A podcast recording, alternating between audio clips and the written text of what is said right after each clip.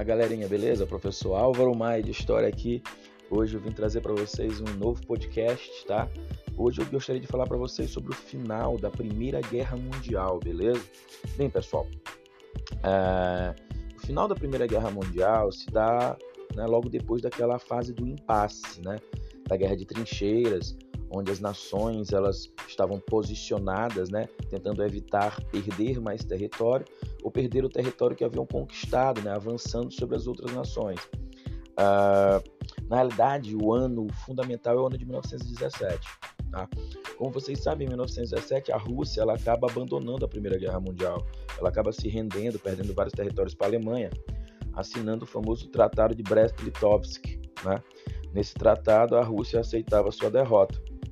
A Rússia abandonando a Entente né, no final de 1917, nós temos que lembrar que a situação da Entente não era muito interessante. Né? A Itália havia se unido às nações da Entente, mas é derrotada também pelo exército alemão e austríaco. Tá? A França estava sitiada com a metade do seu território dominado pelos alemães e a Inglaterra estava sendo largamente bombardeada né, pela força aérea alemã e pelos submarinos alemães. Então o que acontece? É, a Entente estava numa situação muito, muito, muito complicada. Isso acaba levando a um impasse do outro lado do Atlântico. Isso porque os Estados Unidos da América, pessoal, eram os maiores fornecedores da Tríplice Entente desde o começo da guerra, em 1914. Né? É, então, os Estados Unidos forneciam diversos tipos de materiais, matérias-primas, né, mantimentos para as nações da Entente, que tinham uma dívida muito grande com os Estados Unidos. Se os países da Entente perdessem a guerra, naturalmente os Estados Unidos iriam levar um calote gigantesco.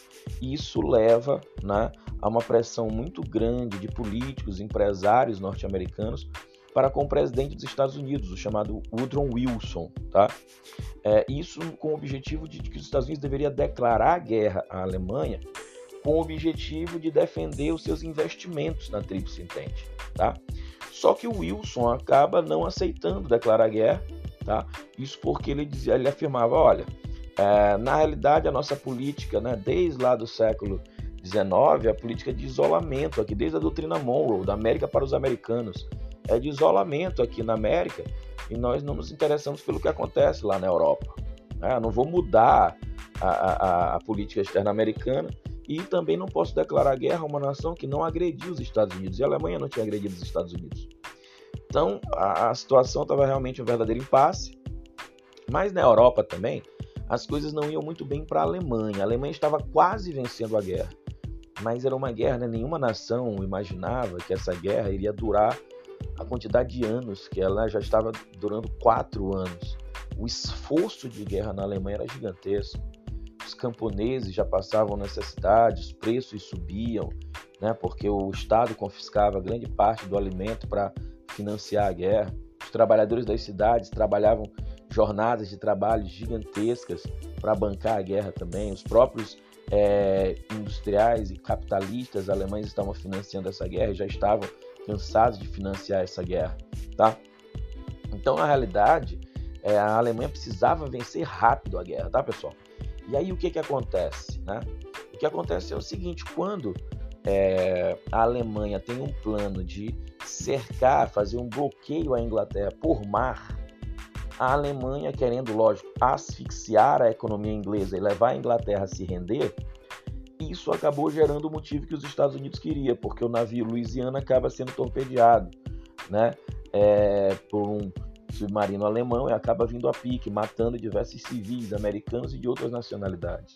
Ou seja, os Estados Unidos tinham ah, o motivo, ou mesmo a desculpa, para declarar guerra à Alemanha, e foi isso que fizeram. Então, no começo de 1918, milhões e milhões e milhões, né, porque isso foi em dezembro de 2019, a declaração de guerra é, em dezembro de 2019, de 2000, perdoe, de 1919, uh, 1917, cara, uh, dezembro de 17, e as tropas elas chegam de fato ali, né, grosso das tropas chega de fato em janeiro de 18 e o, exército alemão agora apoiando é, é, é, é forçado, o exército alemão é forçado a recuar, porque o exército americano apoiando o exército francês e inglês acaba fazendo o exército alemão recuar, recuar e recuar cada vez mais.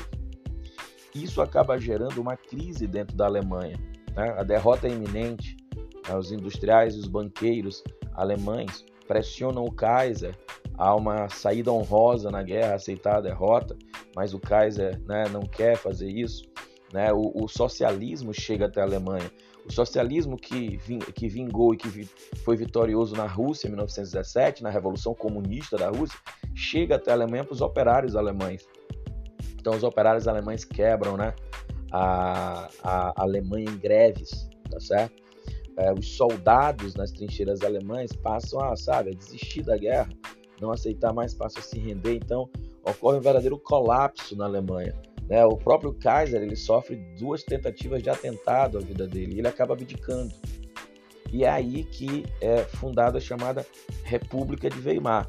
Então, o que ocorreu na Alemanha no final da Primeira Guerra Mundial foi praticamente uma revolução, beleza? Com uma crise no campo, com a crise nas cidades, com os operários fazendo greves, com a crise dos próprios empresários e banqueiros alemães pressionando o Kaiser, Kaiser é, sofrendo atentados à sua vida, e você tem a proclamação de uma república, ou seja, o fim do Império Alemão, tá?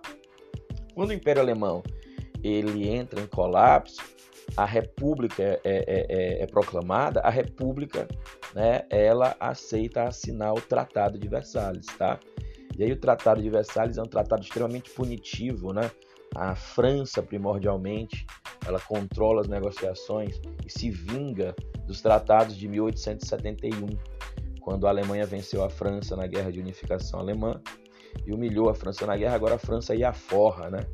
No Tratado de Versalhes, a Alemanha é culpada pela guerra e forçada a devolver o território da Alsácia-Lorena, pagar pesada indenização, principalmente a França, mas também a Inglaterra e outras nações, ah, 132 bilhões de marcos ouro em indenização, perde suas colônias, é obrigada a entregar, no caso, suas máquinas de guerra, desmontar sua indústria bélica.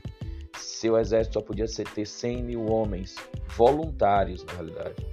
É um tratado extremamente punitivo, né, que iria fatalmente lançar sobre o solo alemão uma crise violenta e o germe do próprio nazifascismo, ok? Valeu, galerinha, um abraço.